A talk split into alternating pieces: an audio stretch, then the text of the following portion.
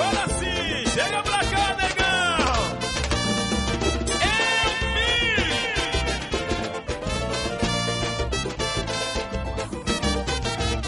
A Deus tá chegando no maior astral.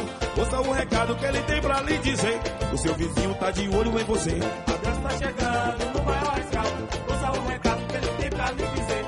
O seu vizinho tá de olho em você. Eu vi, eu vi Eu vi, eu vi, eu vi a Deus dizer. Seu vizinho tá de olho em você. Eu vi, eu vi, eu vi a Deus dizer. Seu vizinho tá de olho em você. Eu vi, eu vi, eu vi a Deus dizer. Seu vizinho tá de olho em você. Larga esse vício do vem querer falar. Turma tá pesada, tá querendo te pegar. Eu vi, eu vi, eu vi a Deus dizer. Seu vizinho tá de olho em você. Eu vi, eu vi, eu vi a Deus dizer.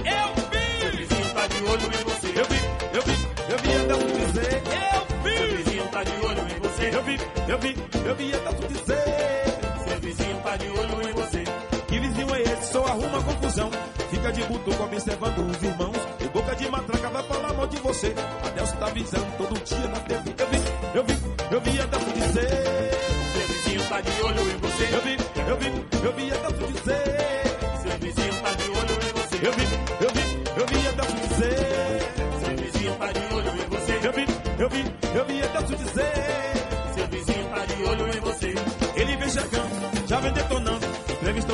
com seus dedos sem igual. Descavada, verdadeira voz do povo. A de sociedade. Ele vem chegando, já vem detonando. Entrevistando o povo com seus jeito sem igual. A Deus Cavalho, a verdadeira voz do povo. Eu vi, eu vi, eu vi a Deus dizer. Seu vizinho tá de olho em você. Eu vi, eu vi, eu vi a Deus dizer. Seu vizinho tá de olho em você. Eu vi, eu vi. Eita, Bahia boa! Não corre ninguém! Agora 6 horas mais 3 minutos. 6 e 3, 6 e 3. Bom dia, bom dia de verdade. Bom dia pra você da capital baiana. Bom dia pra você da minha querida e gloriosa região metropolitana. Bom dia de verdade pra você do meu maravilhoso e glorioso interiorzão da Bahia. Alô, Lagedão! Alô, você que está me ouvindo agora lá em Itagimirim. Alô, Eunápolis, tá tudo bem por aí? Tá tudo em ordem? Então agradeça. Obrigado, meu Deus. Obrigado, meu Deus. Obrigado, meu Deus. Às 6 horas mais 4 minutos na Bahia, 6 e 4, ouvinte Sociedade Alô Itapé, no sul da Bahia, tá tudo bem por aí? Então agradeça, obrigado meu Deus, obrigado meu Deus. Aqui Terça-feira chegou, e aí, vai amaciar, vai detonar, vai falar de quem, Será? por quê, pra quê, tem coragem? Se tem coragem, a hora é Será? agora. Sete, um, três, quatro, oito, meia, três, dois, zero, um. Rádio Sociedade da Bahia. O WhatsApp da Rádio Sociedade. PDD 71996561025. Esse minuto de sofrência aqui, coroa. Segura. tão cheia de vida. Eu ainda falo de flores e declamo seu nome. Mesmo meus dedos me traem e disco seu telefone. Eu, hein? Aê, coroa. É minha cara, dei minha cara. Mas por dentro eu não mudo. Óculos de soldador aí você tá hoje. O sentimento não para, a doença não sara. Seu amor ainda é tudo. E esse boné do Bahia, você é Bahia mesmo? Daquele momento até hoje. E aí, Bahia? esperei Você. Daquele No minuto sofrência, João Mineiro e Marciano. As outras têm vergonha de tocar. eu sei que o Ei, as outras e os outros programas têm vergonha de tocar. Sociedade urgente. Ah, só um minuto de sofrência pra tocar. Só um minuto de sofrência. Cuidado aí, ó. O coroa vai encher o bullying aí de café aí agora. Vai encher o bullying de café aí. Ele, o, o- o do bigodinho não veio, mandou ele. Ah, agora a tribuna da Bahia. Deixa o café que é das crianças, rapaz. O jornal Tribuna da Bahia destaca: Recôncavo sofre novo tremor de terra. E mais, cai 54% o número de acidentes de trânsito na cidade na pandemia. Abertura sem controle é receita para o desastre, diz OMS. OMS, OMS um dia fala uma coisa, outro dia fala outra coisa, no terceiro dia fala o que falou no primeiro dia, depois volta e fala do que falou no segundo dia, aí diz disse o que falou no primeiro dia e volta pro terceiro dia. Ah, me deixa. No início da pandemia, até que dava para acreditar. Depois, meu amigo, OMS, Deus é Pai, Jesus. Corrida pela vacina pode piorar a pandemia. Alertam os, eh, os especialistas. Você já reparou que o Brasil é o país do recadastramento? Vira e mexe, tem recadastramento. Agora é recadastramento do SUS. Interessante. Milhares de pessoas agora nos postos de saúde. Se aquele mesmo grupo tiver na praia, vira aglomeração. Como está na porta do posto, a prefeitura faz vistas grossas. Rapaz, é um tal de recadastramento nesse Brasil.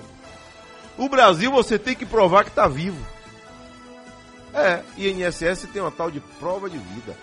Você tem que provar que está vivo. Aí você chega lá e diz: Ei, eu estou vivo.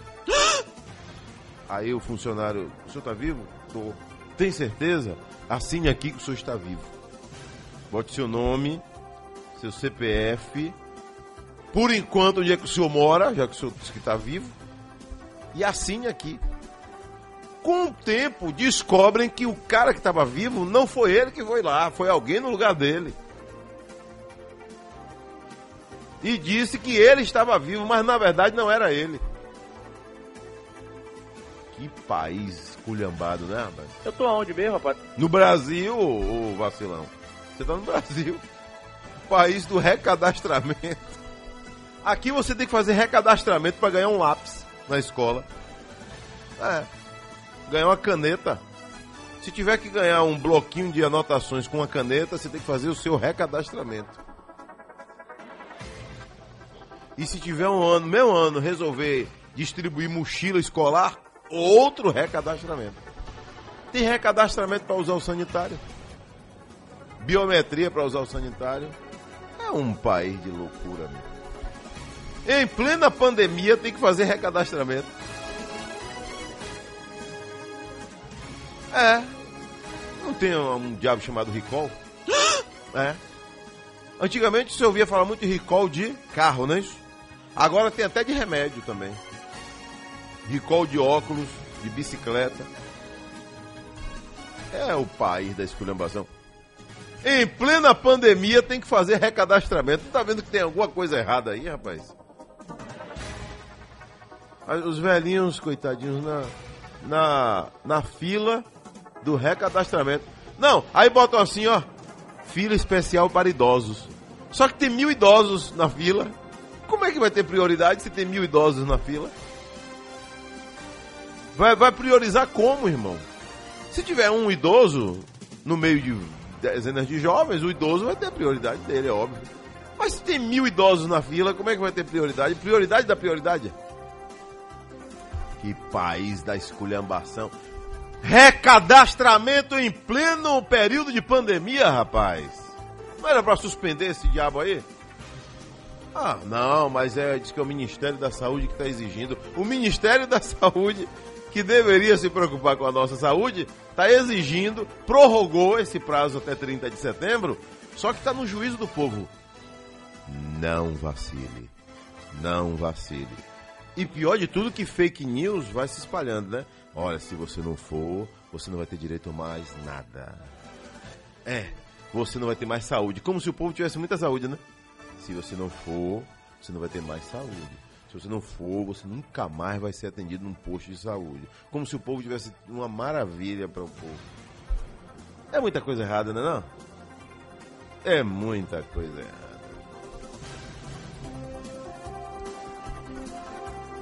Você já chupou limão de manhã cedo? Nunca? Eu, hein? Carne agora tem gosto de gasolina pra mim. Quem é, rapaz?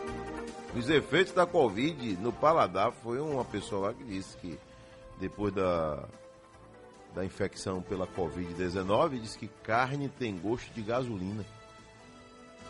É, só se for porque tá cara, né? Agora, deve ser por isso. Ministro do TCU, Vital do Rego, vira réu por corrupção e lavagem de dinheiro na Lava Jato. Imagine, ministro do TCU, Tribunal de Contas da União, que fiscaliza os gastos do governo federal. PGR fecha 10 novos acordos de delação premiada que miram parlamentares e estados. Sargento do Exército é morta em assalto no Rio de Janeiro. Rio de Janeiro, continua lindo, né? Continua lindo. Será? Todo mundo tenta, mas só o Rio é penta. Quantos governadores já afastados que. Governador preso, governador afastado, governador.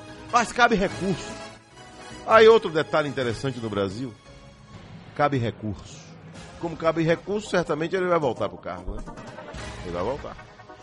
Jornal Massa, novo mínimo, fica abaixo do esperado.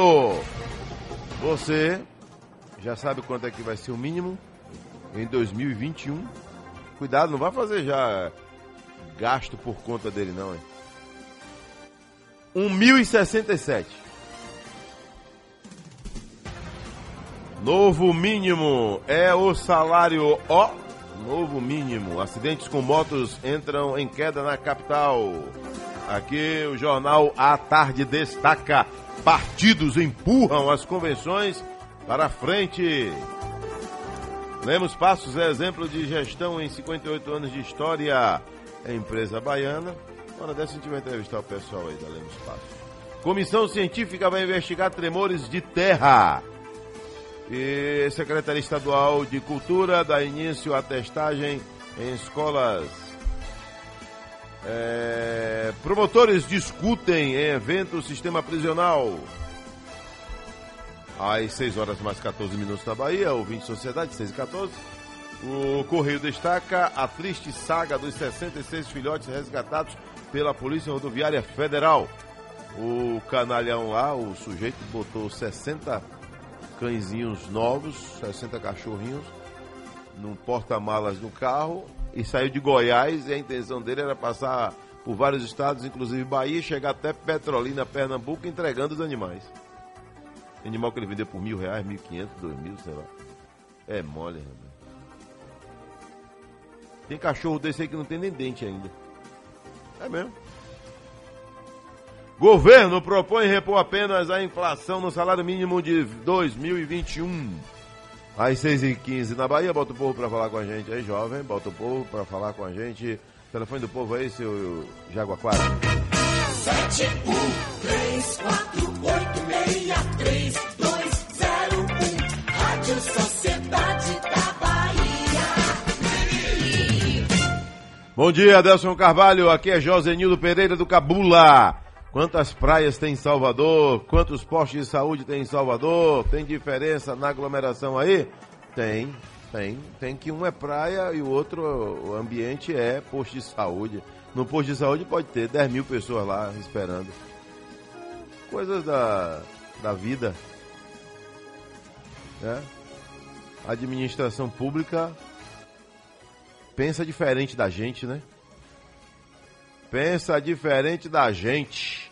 Bota no ar aqui, o cidadão quer falar com a gente. O Espiga, vê se não toma o café todo aí, viu? Adeus. Hein? Bom dia, aqui é. Francisco Tranquilo Nego. A informação que eu ouvi falar aí, que se cadastrasse aí o pessoal aí, ia receber mais dinheiro, Isso, certo? é aí fizeram na, na, na calada da noite e soltaram. Que diz que o Ministério, o Ministério da Saúde vai dar mais dinheiro aí se, se parecer mais gente. Aí é cadastrar todo mundo, que é para entrar mais dinheiro para eles, que tava pouco. agora tem gosto Tá ouvindo? Bom dia. Preste atenção.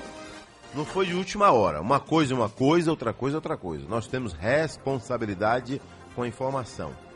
Né? Eu critico, mas não pode negar a informação. O recadastramento está aí desde janeiro. Está aí desde janeiro. A gente sabe que brasileiro tem a fama de deixar tudo para a última hora. Aí veio fevereiro, carnaval, ninguém quis conta com recadastramento, não foi isso? Depois veio o quê? Pandemia. Aí. E aliado a tudo isso, não houve divulgação. Divulgação. Você, você lembra de ter ouvido divulgação sobre isso aí? Não, né? Então, quando deu uma aliviada aí na, na liberação das atividades, e o governo federal avisou, olha, é até 31 de agosto. Inicialmente era, seria até ontem, não é isso? 31 de agosto. Hoje, começando o mês de setembro. Aí o desespero bateu. Foi. O sistema caiu, não levantou mais. É. Aí, meu amigo, ficou difícil para levantar, né? O que que acontece agora? A prefeitura recorreu ao Ministério da Saúde. Por favor, por favor, por favor. Dá essa chance aí, adia aí mais um mês. Aí o Ministério adiou. Até 30 de setembro. Mas não vai conseguir evitar aglomeração. Não vai. Esqueça. Não tem como. É. Bom dia, bom dia, Deus Carvalho. Só vendo esse recadastramento aí de Salvador, Reinaldo, em Massarandupió. Vale lembrar que Massarandupió não é cidade, viu, amigo? Aí se chama Entre Rios, Bahia. É... Às 6 horas mais 19 minutos na Bahia. Meu povo, atenção, hein? Abra seu olho, agora não tem pra ninguém. E não me venha é, com essa história de conversa fiada, porque a Mob Brasil já tá na área, viu? É, acabou a exploração e você já sabe, menor taxa para motorista, 15%. Menor tarifa para passageiro. Na Mob não tem conversa fiada, não tem blá blá blá, não tem amanhã, vou lá hoje, não tem somebody love. Segurança nota mil, tem rastreador, botão do pânico, Wi-Fi, celular próprio e ainda rádio operador se você optar. A Mob chegou para botar ordem nessa jossa, minha gente. Chega de exploração sem razão. Baixe o aplicativo, cadastre-se e conheça essa nova é, forma de fazer mobilidade urbana. Na Mob não tem cheiro mole. Ei, atenção! Na Mob o papo é reto com você, viu, motorista? Com você, passageiro. Mob é do Brasil. É nosso. Mas atenção, hein? Motorista, na hora que vai fazer o, o seu cadastro, por favor, tira uma foto decente, né? Tem gente tirando foto, de, o cara tira foto com uma, uma lata de cerveja na mão. Como é que vai? Aquela foto que você está postando lá para o aplicativo é a mesma que o cliente, que é o passageiro, vai vai receber na hora que ele precisa saber quem é o motorista que vai chegar para transportá-lo. Aí tá você com uma, uma latinha de cerveja. Imagine. Vai pegar bem? De jeito nenhum. Aí perde o cadastro, porque aí não passa no, no cadastro. Não tem como. Abra seu olho. Candeias sofre bloqueio por eventual dano ao erário em compra de máscaras na pandemia. Prefeitura de Candeias, através da Secretaria de Saúde, deve 165 mil reais. Teve 165 mil reais bloqueados em razão de uma, entre aspas, eventual dano ao erário decorrente do suposto ato lesivo à administração pública. O pedido do Ministério Público Federal teve como réus o prefeito da cidade Pitágoras da Silva do PP e a secretária de Saúde Soraya Matos Cabral, esposa dele, segundo aqui a informação. Além das empresas contratadas Kenan Medicamentos e João Kennedy Kenan. A decisão do juiz federal da primeira vara federal André Jackson de Holanda decretou a indisponibilidade dos bens dos réus Soraya Matos Cabral, Kenan Medicamentos Limitada e João Kennedy Kenan, titular de garantia da reparação do eventual dano. O juiz entendeu que foram eh, demonstrados indícios, entre aspas, da prática de ato de improbidade administrativa por Soraya Matos Cabral, bem como de conhecimento da origem ilícita do benefício auferido por Kenan Medicamentos Limitada e João Kennedy. A ausência de justificativa da razão da escolha de fornecedor que apresentou proposta de preço mais gravosa, segundo o texto. O termo de referência prevê uma eventual estimativa do custo no valor exato da proposta da empresa Kenan, antes de o município ter recebido a proposta da empresa, complementa o magistrado. Aí os réus vão ter 15 dias para apresentar a defesa, já que a decisão foi em caráter provisório. O contrato previa o fornecimento de 500 caixas de máscaras descartáveis, antialérgicas, dupla face, com elástico, com, em caráter emergencial, para o enfrentamento da pandemia provocada pela Covid-19. O valor unitário de R$ 4,50 de valor unitário R$ 4,50, alcançando o valor de R$ 112.500. Atenção, atenção. Os citados aí querendo é só entrar em contato com a nossa produção aqui do Sociedade Urgente. 6 e 27 na Bahia. Cícero Dantas, Teixeira de Freitas, me chama. Mas ele vai trazer Bahia. assunto lá de Itamaraju, também no extremo sul da Bahia. Alô, Cícero Dantas, bom dia. Alô, Adelso Carvalho, bom dia a você, bom dia a todos os baianos nesta manhã de sexta-feira. Olha, Adelso, segundo o último boletim epidemiológico divulgado pela Secretaria de Saúde, Itamaraju chegou a 1.872 casos positivos de coronavírus. Pessoas curadas são 1.746. Casos ativos são 98. Ainda de acordo com o boletim, oito pessoas estão internadas com Covid-19 em Itamaraju e 26 pessoas já morreram vítimas do coronavírus. Do extremo sul baiano, Cícero correspondente à revista da rádio Sociedade da Bahia. Giro Bahia. Oferecimento: Governo do Estado. A Bahia contra o coronavírus. Seu Raimundo, tá na linha 2 aí, ô Genivaldo Cajazeira 5. Alô, Raimundo. Não vem? Seu Raimundo não vem? Alô, seu Raimundo. Hein? Olha, atenção em você que. Adeus Carvalho é, fortalece aí o alô, alô, sociedade, mande um alô aí para é, Raimon Elba Fênix e todos. É, Jussarienses, Jussara Bahia, aqui, não, Jussari, né? Jussari, Jussara é lá perto de Irecê, depois de Irecê. Aqui é Jussari, sul do estado. Valeu, amigo, um abraço, hein? Ligado sempre aqui no nosso Sociedade Urgente. Às 6h29 na Bahia. O Correio da Bahia está trazendo hoje, preste atenção, o Correio está dizendo aqui, na página 5 dele. Hoje, 1 de setembro de 2020. O título é Fábrica Parceira de Futura, ó, empresa parceira de futura fábrica de insulina na Bahia é investigada. Já. A Associação Nacional de Atenção ao Diabetes, ANAD, afirmou que a empresa ucraniana Indar,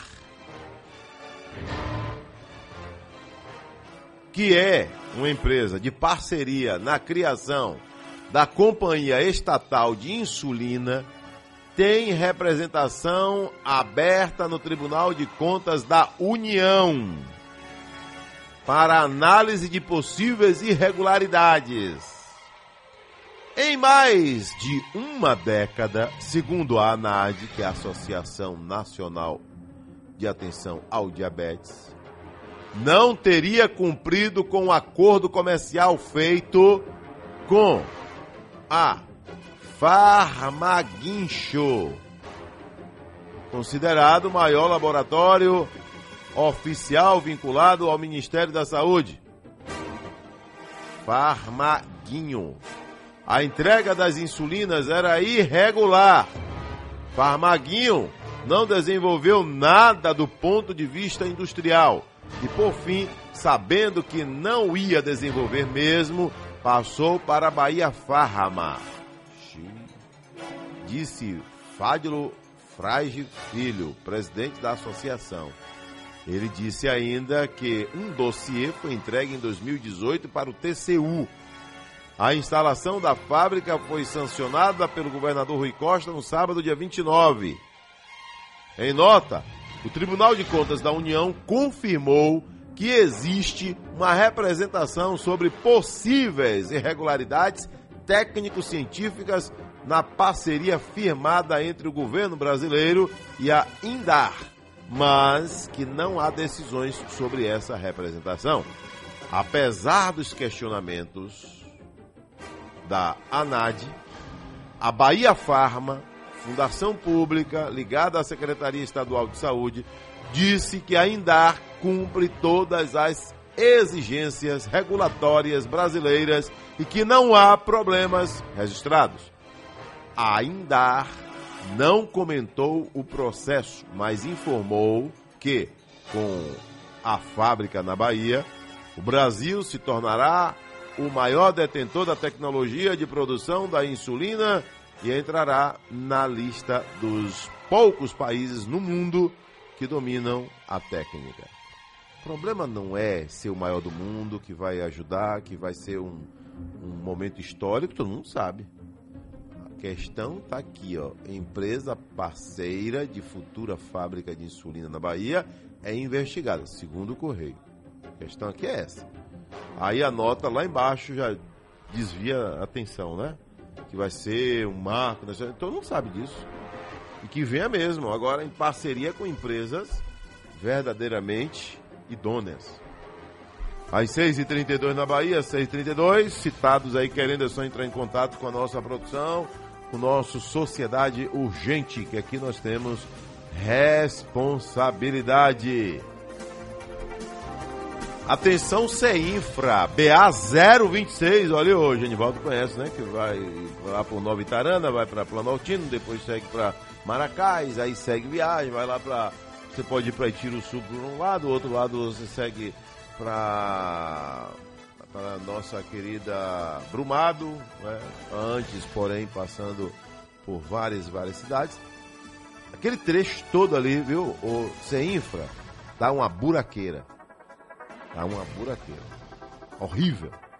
Deve ter hoje uns mil buraquinhos, no mínimo. É. Buracos que carro pequeno já tem pneu estourado. Né? E tem uns buracos grandes também, que até ônibus, carretas precisam diminuir a velocidade. Você imagina né, o tamanho. É. E para direita, lá depois de Maracás, você não lembra não, né? Contender do Sincorá.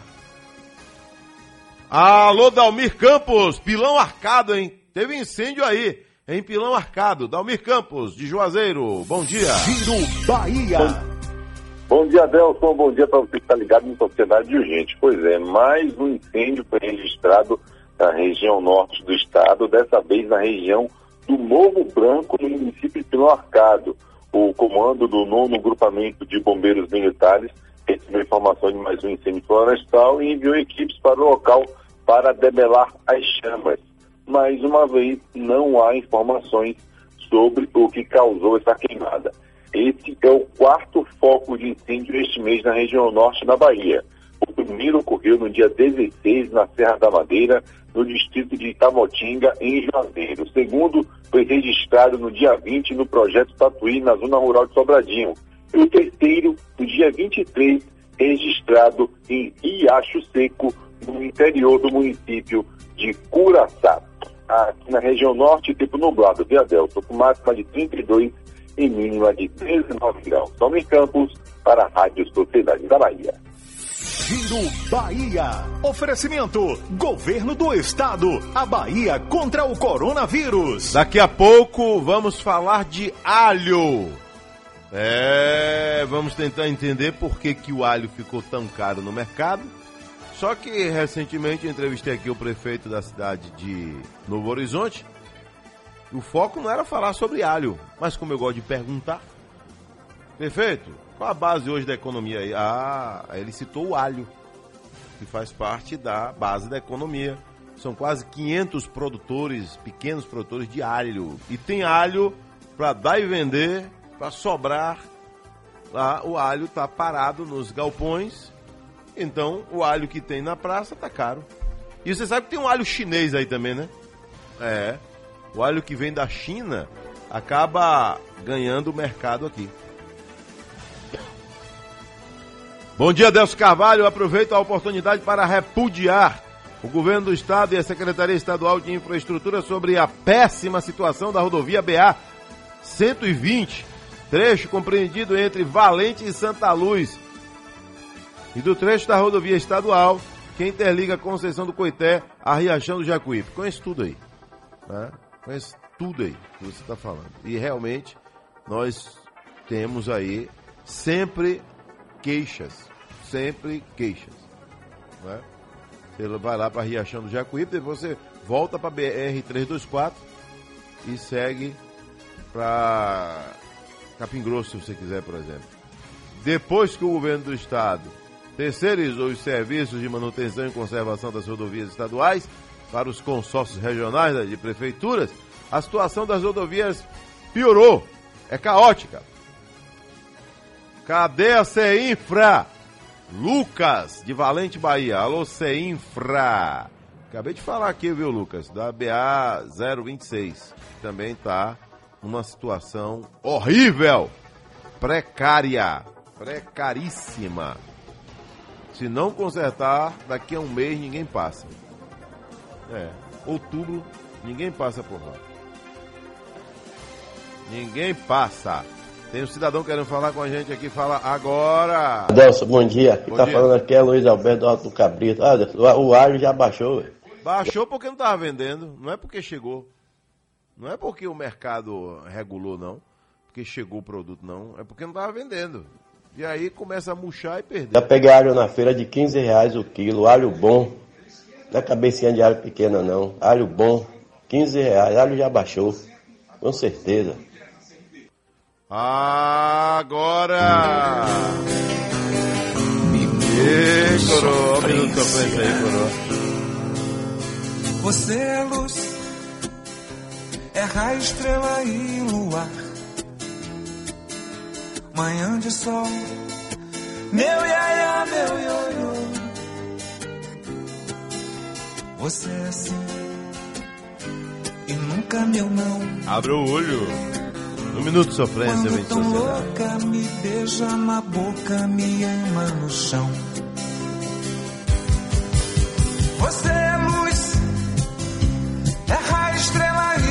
Você é luz, é raio, estrela, luar, mas agradeça a Deus. Ei, acordou hoje e agradeceu a Deus já? Você é Agradeceu? Quando vai dormir agradece pelo dia? Tem gente que não. Tem sujeito que é uma verdadeira pedra mesmo. E quando você pergunta a uma pessoa, e aí, rapaz, como é que vai? O cara diz, lá ele, peça misericórdia. Se afaste. Você encontrar um sujeito que só vive reclamando da vida, que nada presta pra ele. Saia. Tá perguntando quem é? Milhões tem aí. Eu pensei que era com você gente. Não, aí não. Aí ele diz que agradece a Deus todos os dias.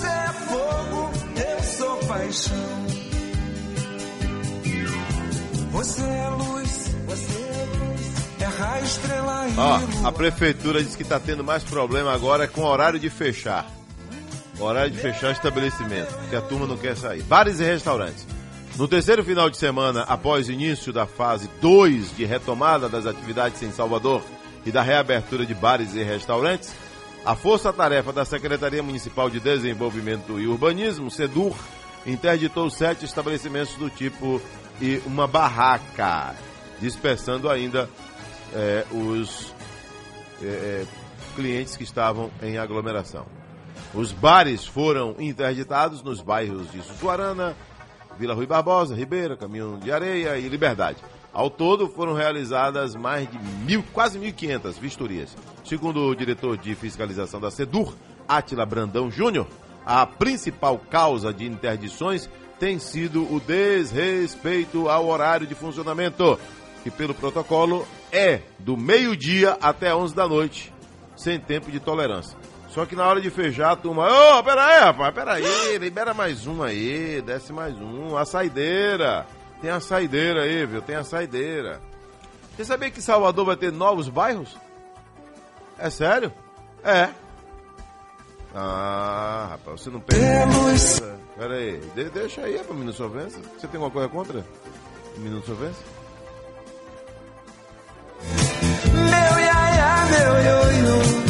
Ó, aí eu fui bisbilhotar essa notícia ontem e encontrei essa notícia. Preste atenção aqui, ô jovem. Ô jovem, preste atenção. É, Salvador, aqui. Quem está dizendo é a prefeitura. Prefeitura cria novos bairros e inicia a obra de ponte, terça-feira, conhecida como hoje, dia 1 O prefeito Assemineto inicia nesta terça-feira, primeiro às nove e meia, a obra de construção da ponte sobre o rio Camaragipe, na ligação Iguatemi paralela, que vai permitir maior fluidez no tráfego em um dos pontos mais movimentados da cidade. A solenidade acontece em frente lá na Avenida Tancredo Neves, uma loja, tal. Mas eu quero ver isso aqui. Na mesma ocasião, o prefeito oficializa a criação de novos bairros em Salvador e fala sobre as medidas contra a Covid-19, bem como a respeito da continuidade da fase 3 da retomada das atividades. Aí. Ô prefeito, aproveita aí e puxa a orelha, a orelha de alguns políticos que vivem aí lhe acompanhando. Alguns políticos que lhe acompanham, viu, prefeito? E tem puxa-saco que não acaba mais também. Porque o que é que está acontecendo? Posto de saúde, por exemplo. Diz que cada bairro, um posto de saúde pertence a um político. É o que dizem aí. Uma senhorinha ligou aqui semana passada para se queixar do recadastramento do SUS. Ah, ela falou que os dois postos de Pernambués não estavam fazendo o trabalho. Aí em seguida o cidadão ligou aqui, mandou uma mensagem também. Só que esse período político você né, não pode estar espalhando muito em respeito aí às leis eleitorais. E você sabe o que foi que o cara falou? Esses dois postos aí tem dono. É, diz que um ex-vereador quer voltar. Um ex-vereador quer voltar. Viu, prefeito? Então, é impressionante, porque, olha, eu vou dizer, tem certas coisas que eu não entendo. Não? Eu não entendo. Alô, Cabo Léo, aí no bairro da Paz, abra seu olho. Olha aqui, olha aqui, zap zap. E o prefeito Assemineto, ele não gosta dos chamados baba-ovo, né? Mas tem um bocado aí que é ao redor e que entende que para a projeção, para o crescimento, para, para ver o que é melhor para a cidade, acham que é, desmistificar o que é a realidade dos fatos, isso aí há de prosperar. Então, é impressionante, porque, olha, eu vou dizer, tem certas coisas que eu não entendo. Não? Então tem que. Ô, ô, prefeito, sabe o que o senhor tem que fazer? Chamar muita gente de sua equipe e falar assim, ó. Odeio. Odeio. Puxa saco. Quero que me fale a verdade. Aí pronto, o senhor vai entender melhor. Não quero puxar saquismo. Então, é impressionante porque, olha, eu vou dizer, tem certas coisas que eu não entendo. Não, então. Eu não entendo. Chama a parte da equipe aí, bota na parede. Diz, ó, acabou esse negócio de puxar saquismo aqui, hein? Olha o que o vereador fala aí. E o prefeito Assemineto, ele não gosta dos chamados baba-ovo. Pronto. Se ele não gosta, ele tem que acabar. Agora vamos falar de tema interessante também aqui no Sociedade Urgente. Sociedade Entrevista. Ele é Jucimário Manuel, presidente da Associação dos Produtores Rurais do Vale do Alho. Vale do Alho, cadeia produtiva do alho. Alô, Jucimário, Adelson Carvalho aqui falando com você, tudo bem? Bom dia.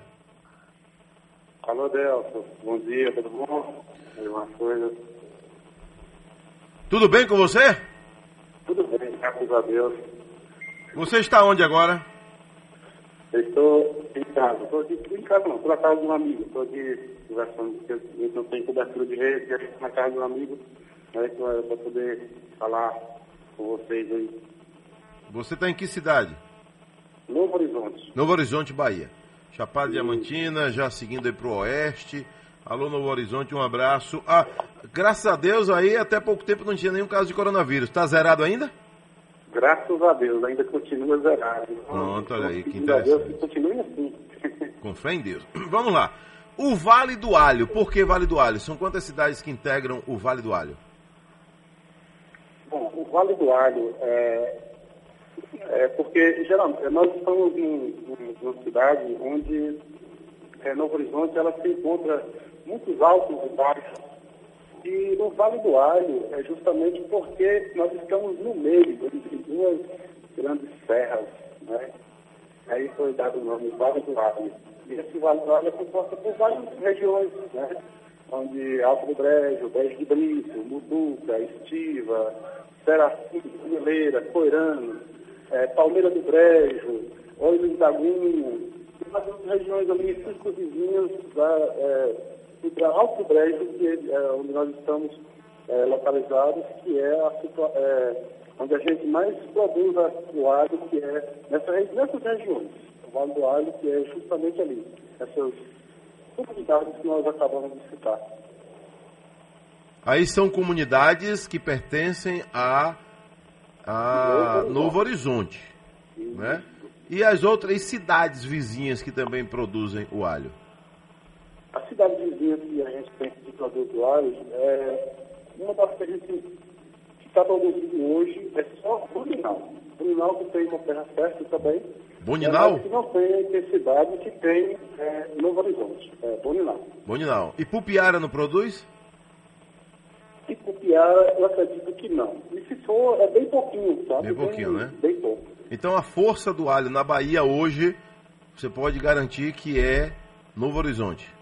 Novo Horizonte. né? a gente tem também um relato de Cristópolis, que produz também alho. Mais é, à mas frente, eu não sei a quantidade exata, é, mas a força da Bahia hoje praticamente é Novo Horizonte. Agora, o, o Gilcimário, o alho de Novo Horizonte, a força dele vem da agricultura familiar ou já temos grandes plantações mecanizadas? Qual é a análise que você faz? Isso, é, é basicamente da agricultura familiar. Por quê? Porque são produtores pequenos, né? são várias propriedades pequenas, né? e geralmente é, esses trabalhos são mais, é, é, é, mais trazidos mesmo para as famílias, porque é, é, são poucas terras que o pessoal tem, mas grandes, em grande porcentagem de produção. É muito bom isso. Mas é, a questão hoje, a mecanização hoje da, do alho é só mesmo é, na questão da classificação, né? Mas desde o plantio até a- o manuseio dele é tudo manual. Aí haja coluna, né? Que o sujeito trabalha muito agachado, né? É coluna. Haja coluna. Verdade. Quem mais planta alho aí? É homem ou mulher? Quem mais planta alho são as mulheres. As mulheres. As mulheres. Ah. O, o alho ele leva em média quanto tempo? Desde a plantação até a hora da colheita? É, nós temos aqui duas, duas qualidades, que é o alho roxo, né, o Shonan, e o alho amarante, que a gente usa, faz uma trança, uma réstia. E esse alho Shonan, né, que é roxo, ele dura em média de 90 a 100 dias, né, Na terra. Na terra. Na terra. Na terra. E o alho de resto, que a gente fala aqui, que é o amarante, ele dura 120, 130 dias na terra. Leva mais tempo. É o tradicional, né? Esse que a gente encontra com mais facilidade, né? E O alho de Novo Horizonte vai para onde? Em tempos bons, você manda para o Brasil todo, fica também na Bahia? Como é que é essa distribuição? É, geralmente, o alho, ele. Esse ano está complicado, porque É. essa pandemia aí, o alho acabou ficando estocado, o pessoal não está conseguindo vender né, como esperava. Assim, ainda vende, está vendendo pouco, muito pouco, mas mas está complicado vender. Mas geralmente quando a gente vende, né, nos anos anteriores, é, para Santa é, ou melhor, para Sergipe, é, para Caxité, na da Bahia mesmo, que o pessoal pega para distribuir nas feiras, né? É, e também nas regiões circunvizinhas, que é uma região também que vende muito, né? Na, é, em outros municípios vizinhos também. Mas é, esse ano mesmo o negócio está complicado. Complicada. Qual é a média de produção de alho aí? São quantas toneladas? Você- Você tem essa informação por safra?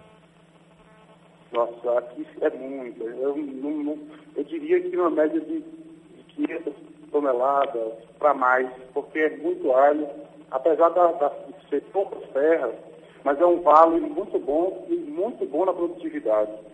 E aí a gente acaba produzindo muito bem né, quando é, a questão questão de produção. Mas é, é- é muito alho mesmo, na verdade. O alho É, gosta de quê? De mais chuva, menos chuva, mais frio, menos frio? Qual- como é que ele, ele se comporta com relação ao Não, clima? ge- geralmente a gente espera passar a época de chuva, Hum. porque ele não combina muito bem com a chuva, né? Aí depois que passa a época da chuva, é, no mês de de março, abril, que a gente começa a plantar o alho. Interessante, né? Quer dizer que acaba plantando já para o inverno. No inverno é que ele começa a ser colhido, É, não é? mas agora, daqui Que a não pouco, chove aí. A chuva, a chuva da vaca aí já está terminando de colher, porque né, agora é a época da colheita, ainda tem algumas, muito alho para colher ainda, mas é, quando chegar a chuva mesmo, é, da- das águas que o pessoal fala aqui, né? é, aí já está terminando a, a- a colheita do alho.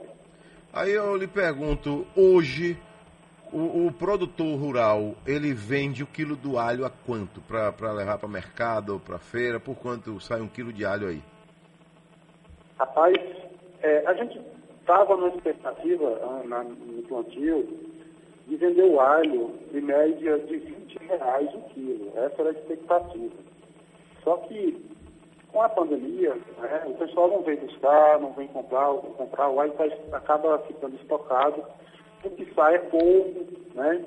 E aí o pessoal quer vender o alho. E geralmente acaba vendendo barato, né? Porque os produtores são pequenos e precisam cobrir suas despesas. E hoje nós estamos vendendo o alho, é, em média, quilo de 9, 10 reais, o alho grande. Alho grande. hoje. E, pouco, vendendo pouco. Como é que os. Agora, antes dessa eh, pergunta que eu ia fazer agora, eh, o alho, ele estocado, ele leva quanto tempo aí para não apodrecer? Olha, ele ficando bem refrigerado, é, em lugares abertos, assim, ele dura até, até um ano. Até um ano. Até um ano ele dura. É, o problema é que às vezes a gente vai em lugares né, é, mais fechados e aí acaba criando uma bactéria que acaba chochando o alho. É, ele Mas fica murcho, né? estando bem guardado, bem, estando bem armazenado, né, num lugar bem refrigerado, assim, ele dura até um ano. Até um ano. Tem É. que ter cuidado com umidade e tudo isso, né?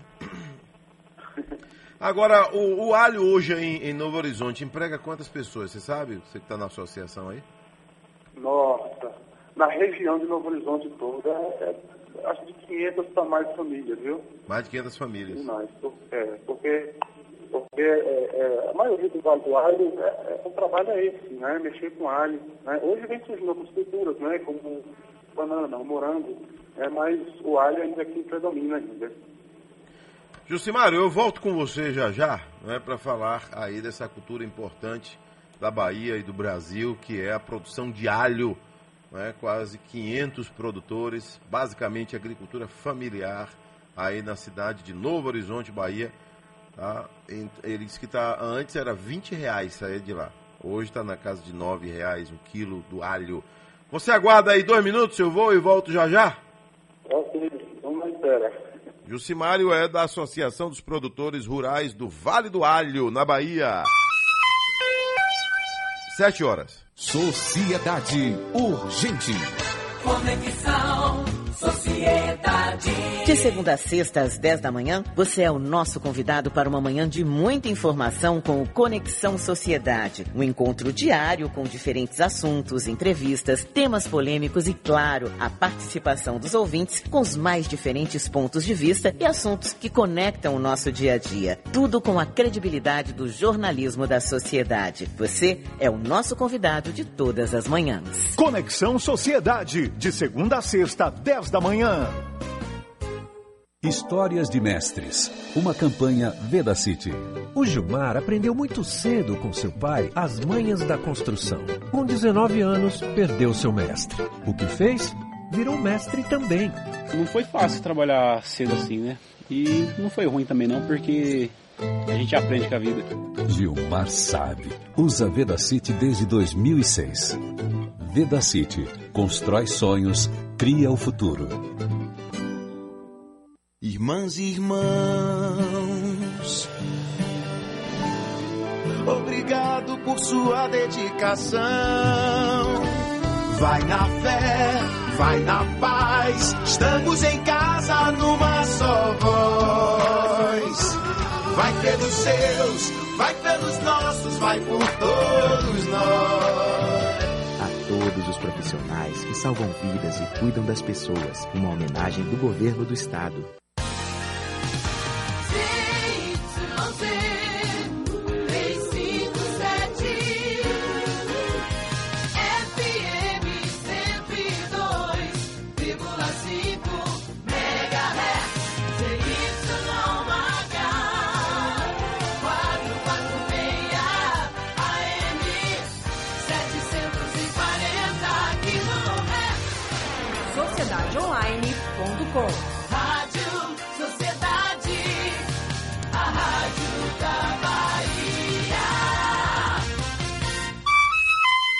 Agora na Bahia, 7 horas 2 minutos. Sociedade Urgente. Adelson Carvalho. O alho vai bem em tudo, né?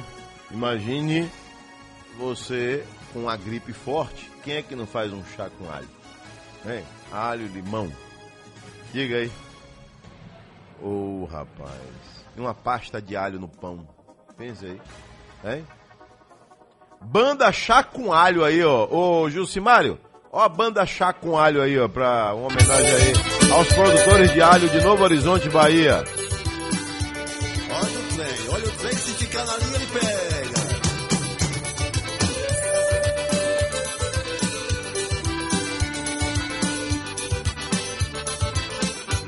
Mulher na linha. O trem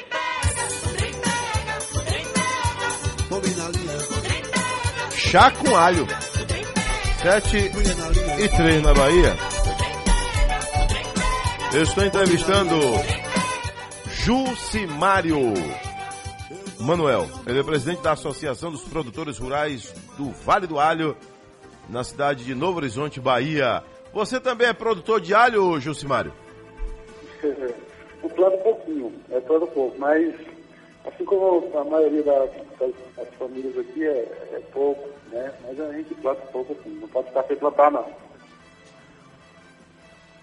Eu, eu volto já já aí com você.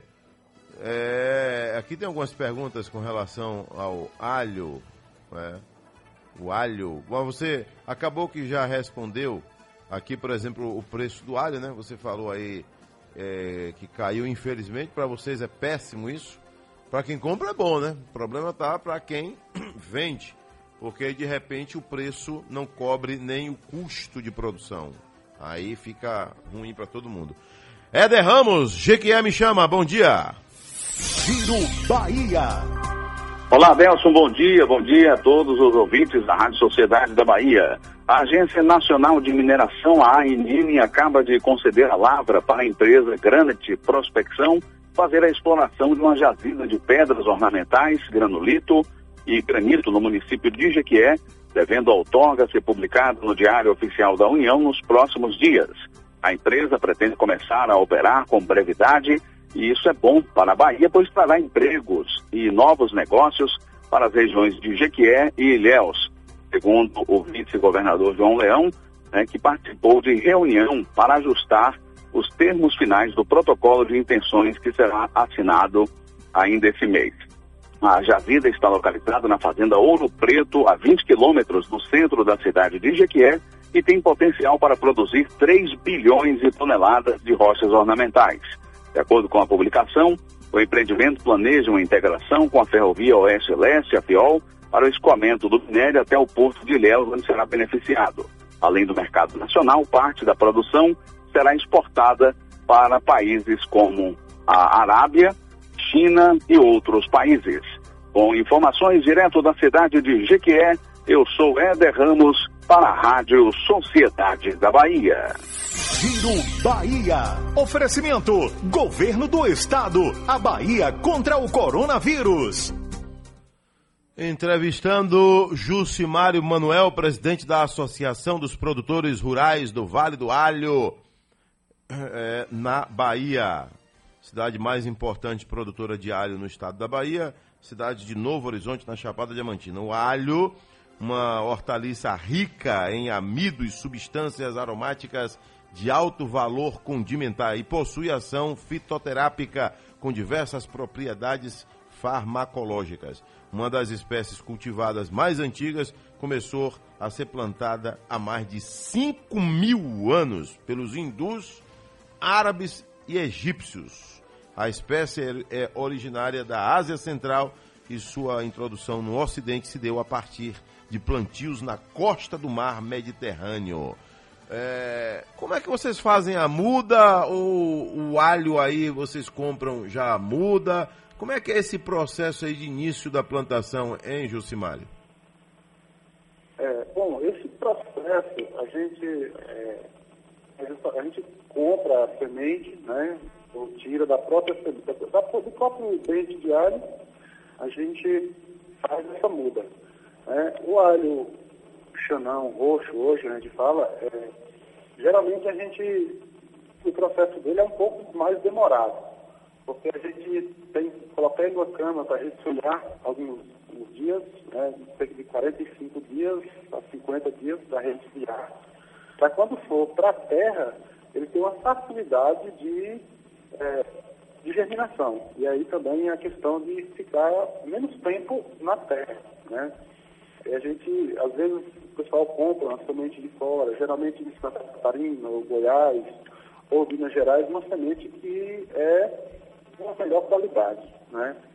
Porque, na verdade, não é bom eh, plantar a mesma semente da mesma terra. E aí o pessoal geralmente compra em outras, eh, outras, outras cidades, né? no caso, outros estados, para poder fazer essa muda. Né? E a gente planta justamente aquele dentinho, né?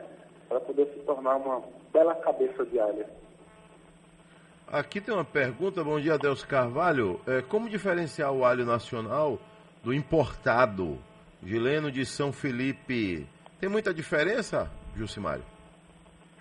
Tem sim, tem, tem uma diferença. Apesar da cabeça ser praticamente igual, né? Mas o alho importado, ele não tem a mesma qualidade que o alho nacional aqui tem. Né? E outra, ele é, é um alho mais claro, mais branco, entendeu? Por ser o mesmo alho, porque falta algumas substâncias que o alho nacional é, é, tem, né? Hoje aqui na, na nossa região. Então, a diferença é justamente essa, porque ele, ele aqui na, na nossa, na nossa região, nas terras, a gente consegue produzir um alho é, mais saudável, né, vamos assim dizer, que a gente ainda, ainda procura usar menos, menos químicos, entendeu? Ainda que usa mais menos, justamente para manter essa qualidade no alho. Se for observar o alho chinês mesmo, você ver que ele é bem mais branco, bem mais branco.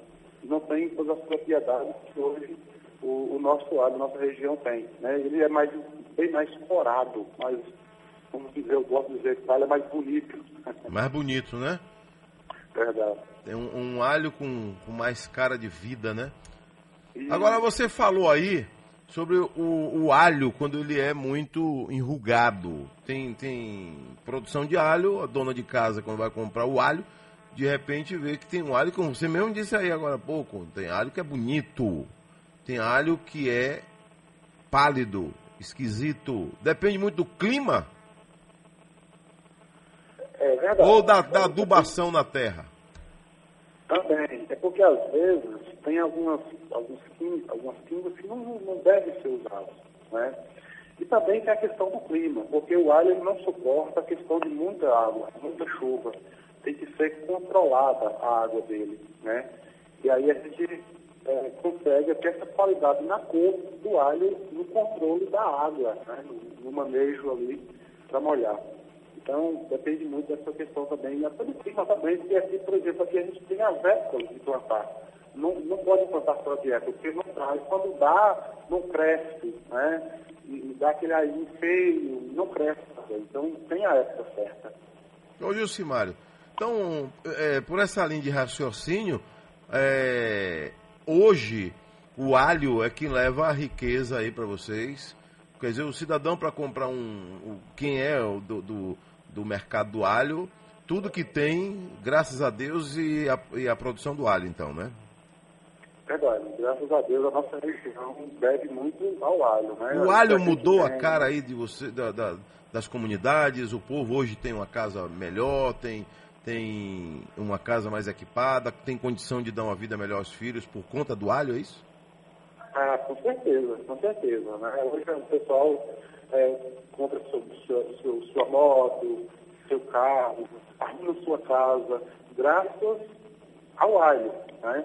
Como eu disse, apesar de estar vindo surgindo várias outras culturas, como a banana, o morango, mas várias, a maioria do pessoal é graças ao alho. Né? Ainda essa, essa, essa facilidade de conseguir, é, conseguir seus bens, um carro, uma moto, ou ajeitar sua casa, fazer uma casa, graças ao alho. Esse ano, como eu falei, esse ano é um pouco complicado, né? Mas vamos esperar em Deus que tudo melhore e a gente ainda consiga vender a nossa produção. É, com fé em Deus, né? Passando aí esse período chato, vocês com- vão conseguir aí, com fé em Deus, aí tirar todo o atrasado, né? É. A banana vai bem aí também, né? Banana bem, banana pessoal é, aqui, como se diz, aqui se planta dá. A terra nossa aqui é uma terra abençoada, graças a Deus. Mas E a gente banana é só- irrigada ou espera chuva também? Não entendi. A banana é irrigada ou espera o período de chuva? É irrigada também. É né? irrigada. Irrigada. Que legal. Aí o morango também, né? Morango também. Morango irrigado também. A gente está descontando bem aqui com morango também. É, graças a Deus, assim, é tudo, é tudo pequenos produtores, mas que vão se diversificando. Um planta um pouquinho de morango, outro planta um pouquinho de alho, outro planta alho e morango, e banana tudo ao mesmo tempo, às vezes em pequenas quantidades, e vai se virando. Que bom. Eu fico feliz quando escuto depoimentos desse tipo, né? Porque eh, nós precisamos manter, segurar o homem do campo na sua cidade. Não sair da sua terra para aventurar dias melhores que não vêm, infelizmente, para todos, não é? Nas grandes cidades. Aí, de repente, você passa, encontra o cidadão morando debaixo de um viaduto. Quando você vai buscar a história de vida dele, ele veio do interior do estado, ele deixou sua roça para tentar dias melhores numa cidade grande e aí não consegue, vai morar debaixo da ponte, é terrível. Então é isso aí. tá? O, o alho de Novo Horizonte, vocês, vocês já fecharam alguma parceria com um laboratório, por exemplo, para fabricar remédios com alho daí? Não? Não, ainda não. Gente Ainda não, né? Ainda não chegou nessa fase. Então precisa levar esse projeto para a Secretaria de Desenvolvimento Econômico, né? Tenta uma agenda aí com o vice-governador João Leão, porque é interessante também, viu? Imagine vocês É. conseguindo botar esse alho aí num laboratório, hein, seu Genivaldo? Hein? Para produzir muito bom, né? medicamentos, né? Imagine. Um abraço, viu, Jucimário? Ok. Um abraço, leve meu abraço aí a todos que fazem a cadeia do alho aí no Vale do Alho, na minha querida cidade de Novo Horizonte, Bahia, viu? Ok, muito obrigado, eu agradeço. né, obrigado pela oportunidade que vocês nos deram de poder falar um pouco da- do, do nosso produto aqui. Né? Eu agradeço e espero que, né, através disso, o pessoal venha né, buscar alho, comprar alho que nós estamos Ah, aqui, sim, né, a partir de agora, muita gente já está sabendo que o, o município da Bahia que mais produz alho é Novo Horizonte, né? Isso. E o aí comerciante, na hora de comprar, o cara que está lá no comando de uma Ceasa, ele sabe onde ir buscar, né? Que a cidade é Novo Horizonte. É isso. Pode Um abraço, procurar a cidade de Novo Horizonte, na região do Vale do Alho, que vai, vai encontrar muito alho. Vai encontrar alho à vontade. Vocês têm galpões aí? Vocês mesmo fizeram os galpões? Teve apoio da prefeitura, apoio de governo? Não. Não, é como é pequenos produtores, aí a maioria, cada um tem seus próprios galpões, aí suporta o seu alho. Um, um tem 5 mil quilos, outro tem 10 mil quilos, entendeu? Aí cada um vai, vai estocando os seus próprios galpões. Entendi agora. Cada um tem seu próprio galpão, né? Não é, É. como a cooperativa que tem um galpão gigante para todo mundo. Não, ainda não. Nós, nós não temos uma cooperativa, ele interessa na nossa região, é, para melhoria nossa, mas é coisa que a gente está buscando, é, ver se a gente consegue né, fazer uma cooperativa na nossa região para a gente poder, é, pra gente poder melhorar né, o preço do nosso alho. Um abraço, viu? Tudo de bom, amigo. Muito obrigado, eu que agradeço. O assunto alho, alho da Bahia, cadeia produtiva do alho. Chegou a 20 reais e agora baixou. O cidadão já disse aí que encontrou na feira por 15 reais, é porque está saindo mais barato de lá, da cidade de Novo Horizonte, né? Está saindo da fonte. Cidadão aqui no ar, bota o zap no ar aí, Genivaldo. Bom dia, Adelson Carvalho. Aqui é. Antenor, seu ouvinte número um. Fala, Antenor. Adelson, me ajude aí, Adelson. Só uma opinião, você que é um cara estradeiro, que conhece a Bahia. Um pouquinho. Eu tô pre- pretendendo dar um pulinho lá em Maracás. Né? Visitar um amigo lá em Maracás. Qual o melhor caminho que eu devo seguir aí, Adelson? Pra eu ter uma viagem mais agradável e um caminho mais sossegado aí. Você que, que conhece a nossa Bahia. Me dê essa força aí, Adelson. Um forte abraço, um bom dia. Opa! Grandes amigos em Maracás, um abraço aí para meu amigo Rossi. Alô, Rossi, o homem aí da, da, da Casa de Produtos Agropecuários. Meu amigo Rossi, um abraço. É, Daniel, é, Daniel, meu amigo, ah, Daniel Agrônomo. Alô, Daniel. E Adriano do Leite. Adriano do Leite, Adriano do Leite que tem um- uma das fazendas mais bonitas de Maracás e produz leite, leite de vaca. Um abraço para ele, Adriano do Leite, ligado na gente sempre. Aí, amigo, você vai. É fácil. Maracás é uma das cidades mais bonitas da Bahia, sabia? Um clima maravilhoso. É BR-324, 101 ou 116, vai embora aí. Você vai passar em Milagres, você não tem erro não, rapaz. Vai chegar lá em cima no, no pedágio de Nova Itarana, passou do pedágio, entra à direita, vai encontrar buraco, é o que eu falei agora há pouco. Vai passar lá na, na a primeira barraca do lado direito, lá você vai encontrar seu Pedro e a família. Conhece, né, Janivaldo? Seu Pedro, gente boa demais, seu Pedro, né, velho? Ovo de galinha, é, melancia, banana. Um abraço, seu Pedro e os filhos dele, família muito unida. E aí você vai pegar, vai sentido Planaltino. Chegou em Planaltino, você vai ver logo a barragem. A barragem está bonita, a barragem de Planaltino. Encheu bem esse ano. E aí você vai pegar mais 30 quilômetros até Maracás. Pronto! Tá aí, minha gloriosa Maracás, Bahia. Maracás, Bahia. Você está sabendo das coisas, muito bem. Eu, eu, eu Parabéns, viajo um pouquinho a minha você tá Bahia. muito bem informado. Como é que é? Você está muito bem informado. Às 7 horas mais 19 minutos na Bahia, 7 19 Alô, Guanambi! Giro Bahia! Justiça nega processo de impeachment contra o prefeito de Brumado. Que situação é essa aí? Vai ou não vai? Vai pra frente ou não vai? Wilson Nunes, bom dia. Oi, Adelson. Bom dia a você, bom dia a todos os nossos ouvintes da Rádio Sociedade da Bahia.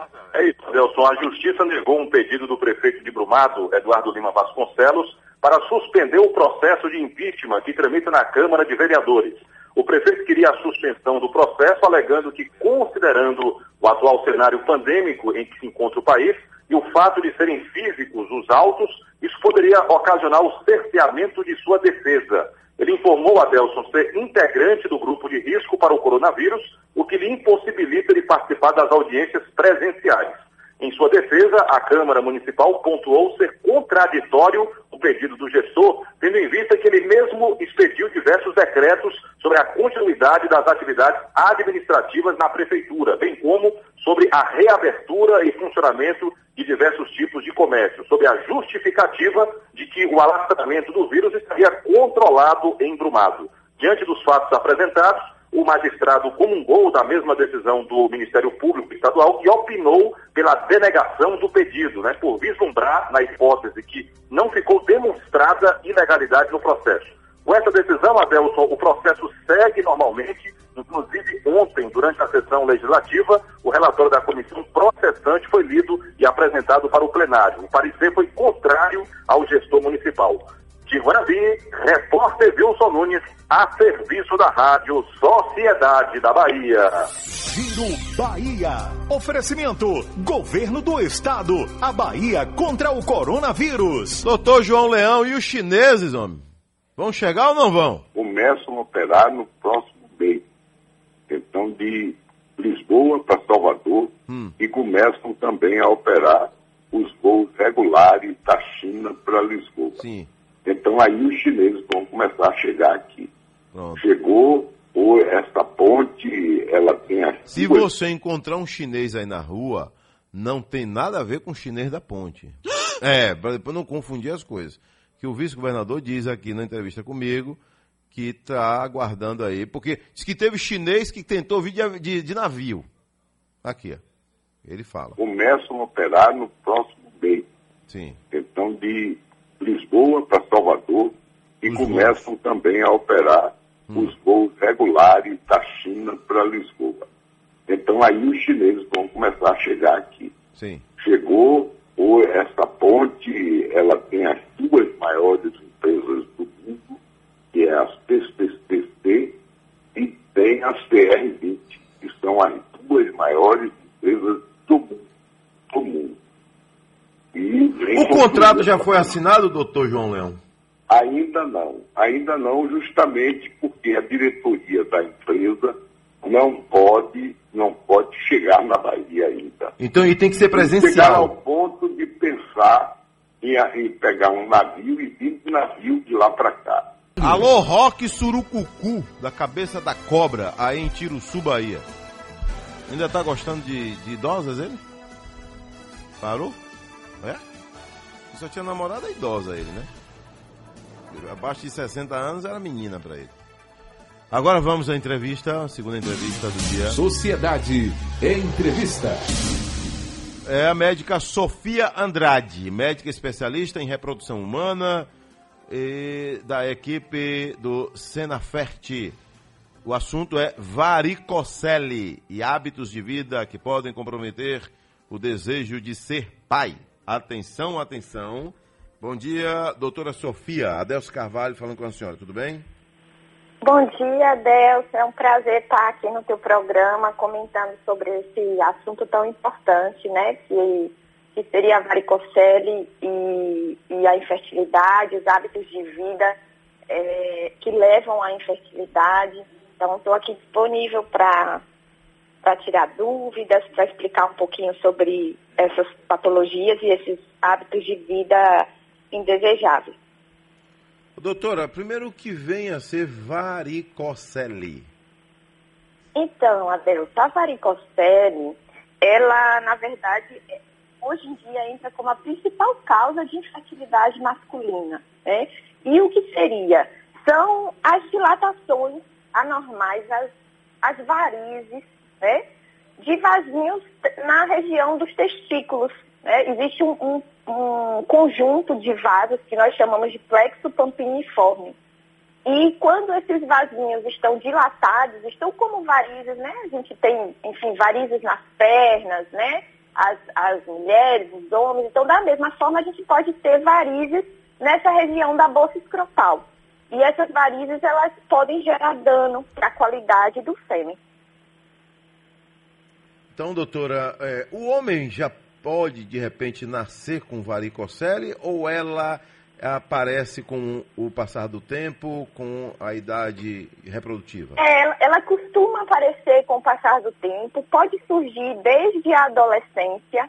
É muito difícil encontrar uma criança com varicocele, então normalmente surge mesmo na, na adolescência ou em idade mais avançada. É, e muitas vezes ela não é diagnosticada precocemente. Então ela, ela pode começar a causar dano sem necessariamente o paciente perceber. Porque em uma quantidade menor dos casos é que ela vai gerar sintomas como dor. Não, não seria na maioria dos casos. Então, às vezes passa despercebido e quando o paciente vem para o médico, ele já vem com a queixa da infertilidade em si, né? E não necessariamente de uma queixa de dor pela varicocele, por exemplo. Mas o homem, ele percebe que tem varicocele? Às vezes, sim, ele pode perceber. Então, co- como eu comentei, em uma menor parcela, ele pode ter o sintoma de, de dor, mas é, em alguns casos, quando essa varicocele, essas varizes estão com um calibre é, já mais aumentado, elas podem ser visíveis também. E aí, obviamente, que merece uma avaliação do especialista, né? Merece passar no urologista para para checar, enfim, necessidade ou não de tratamento. Aqui, seu Antônio de Tapetinga, ele pergunta, doutora, o homem que tem varicocele, então, não faz filho? Perdão, o homem que tem varicocele... Não faz pergunta? filho? É uma pergunta aqui de seu Antônio de Então, Itapetinga. é, como eu passei, é a principal causa de infertilidade, mas não quer dizer que todo mundo que tem varicocele, todo homem que tem varicocele, ele vai evoluir com infertilidade, né? 40%, a, a varicocele é responsável por 40% dos homens com diagnóstico de infertilidade e cerca de 20% dos homens que têm varicocele é que acabam evoluindo com infertilidade. Então, 20%. Né? Não, não seria todos, não. Às 7 horas mais 29 minutos. Ô, doutora, nessa situação, quando o médico, o paciente foi ao médico, o médico detectou, é a olho nu, é através de exame, detectando, faz o espermograma, o espermograma é, é uma continuidade ou não há necessidade? Explica aí, doutora, por favor. Então, quando o paciente vem para o especialista em reprodução humana, já vem com, normalmente com essa queixa da infertilidade, né? E desde a primeira consulta do casal, nós já vamos solicitar o espermograma, que é o exame de avaliação do sêmen.